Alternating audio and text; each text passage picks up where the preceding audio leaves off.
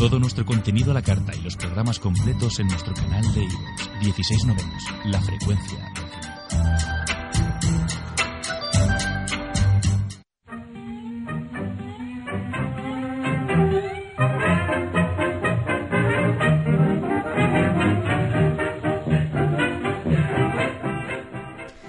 Comenzamos una década en la que parece que todo está inventado, distinta a simple vista de lo que fueron los rebosantes años 20, donde el cine todavía no había llegado ni a la adolescencia y se abrían horizontes inexplorados por todos lados.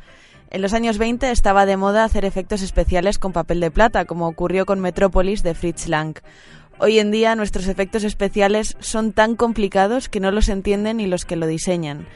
Por aquel entonces, rodar una película como Metrópolis tenía detrás un trabajo muy minucioso y complicado, ya no solo porque al no tener ordenadores todas las maquetas y los fondos se hacían a mano, sino porque se hablaba sin tapujos de temas que en ese momento se consideraban apología del comunismo, por hacer alusión a la lucha obrera.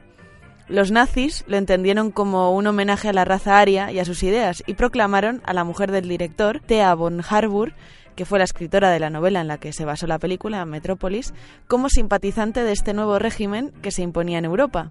Así que Metrópolis podríamos decir que es considerada una peli nazi. Bueno, cada uno que piense lo que quiera. Pero quizás lo que más recordamos de Metrópolis es su icónico robot, que fue un referente para crear posteriormente el personaje de C3PO en la primera entrega de Star Wars. Está claro que muchos aspectos del cine que se hacía hace unas décadas han servido como inspiración para los trabajos actuales. Eso sí, hay una cosa con la que creo que hemos ido hacia atrás. Además de que la pérdida de creatividad parece que cae en picado, sobre todo en los guiones, creo que tenemos menos libertad.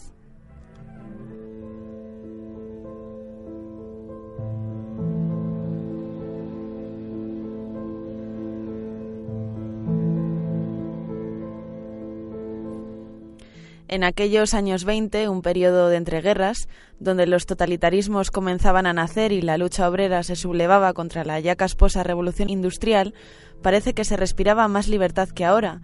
Hoy en día sería impensable estrenar una película como Nanook el Esquimal, que vio la luz como el primer documental de la historia del cine en 1922.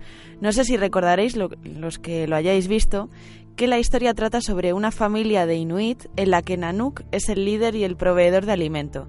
El metraje de la cinta recorre el día a día de esta peculiar familia que vive bajo el frío de las regiones árticas.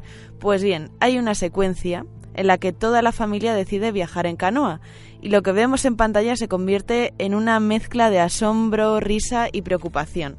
Un tribunal de derechos humanos juzgaría en la actualidad esto como delito, ya os lo digo yo. Buscadlo en YouTube porque está seguro, pero básicamente es que toda la familia, incluido un bebé, va subiendo a la canoa, esa es la secuencia. La canoa es de estos modelos cubiertos con una única apertura para que encaje el que rema, no sé si os hacéis una idea y que me perdonen los especialistas en canoas. Pues toda la familia menos Nanook va metida apelotonada y probablemente sin oxígeno en el interior de esa canoa mientras surcan el Ártico. Y no me refiero a cuatro personas, son por lo menos diez. Me diréis, bueno, Alba, es un documental y más que poner el grito en el cielo, los espectadores se asombrarían y ya está. Bueno, pero ¿qué me decís de la famosa secuencia del acorazado Potemkin, estrenada en 1925 y dirigida por Eisenstein? Fue toda una revolución, no solo por su temática comunista y propagandística, sino por la composición de sus planos, el ritmo y el montaje, que han tenido una influencia brutal en el cine que hacemos hoy en día. Pues bien, esta secuencia de la que os hablaba es la escena de la famosa escalinata de Odessa, donde el ejército carga contra el pueblo y masacra a los ciudadanos. Hay un primer plano de una mujer ensangrentada gritando que pone los pelos de punta, pero el sumum de la preocupación llega cuando un carrito con un bebé dentro se desploma por la escalinata. Hoy en día hacer una secuencia como esta sería algo impensable porque una producción de esta envergadura no compensa si vas a perder el público de los ofendiditos y el de los votantes de Vox. Es triste, pero es cierto. Está claro que el cine revolucionario, que anima al espectador a tener ideas propias, con simbolismos y con este tipo de violencia, está caduco en nuestra industria Happy Flower. Como mucho lloramos con la escena del pianista en la que tiran al abuelo en silla de ruedas por la ventana.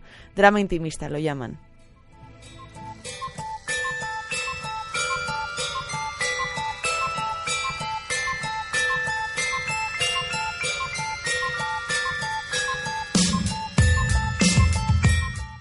Otro tema en cuestión y con el que ya termino de despotricar contra nuestra sociedad y amar los maravillosos años 20 es el terror.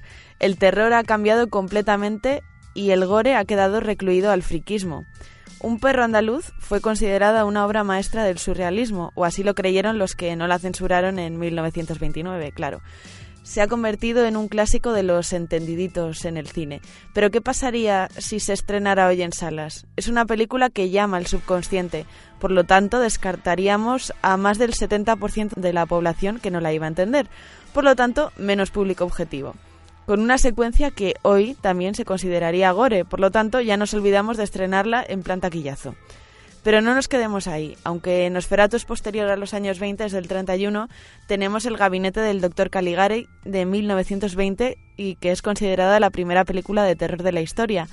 En mi humilde opinión y conocimiento sobre el cine de terror, he de decir que todavía no he encontrado una película que me dé más miedo que estas dos, que el gabinete del Dr.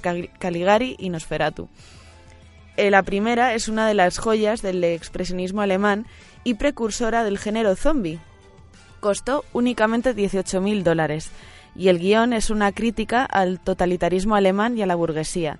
Así que entendemos que el género zombie tiene un simbolismo político, o más bien tuvo. Hoy en día que una película de terror, además de dar miedo, represente simbólicamente algo, es casi imposible, ya os lo digo yo porque no conozco ninguna. Con todo esto, queridos oyentes de 16 novenos, pido para esta década un poquito más de creatividad, un poquito menos de ofendiditos y un muchito más de cine de calidad, que falta nos hace.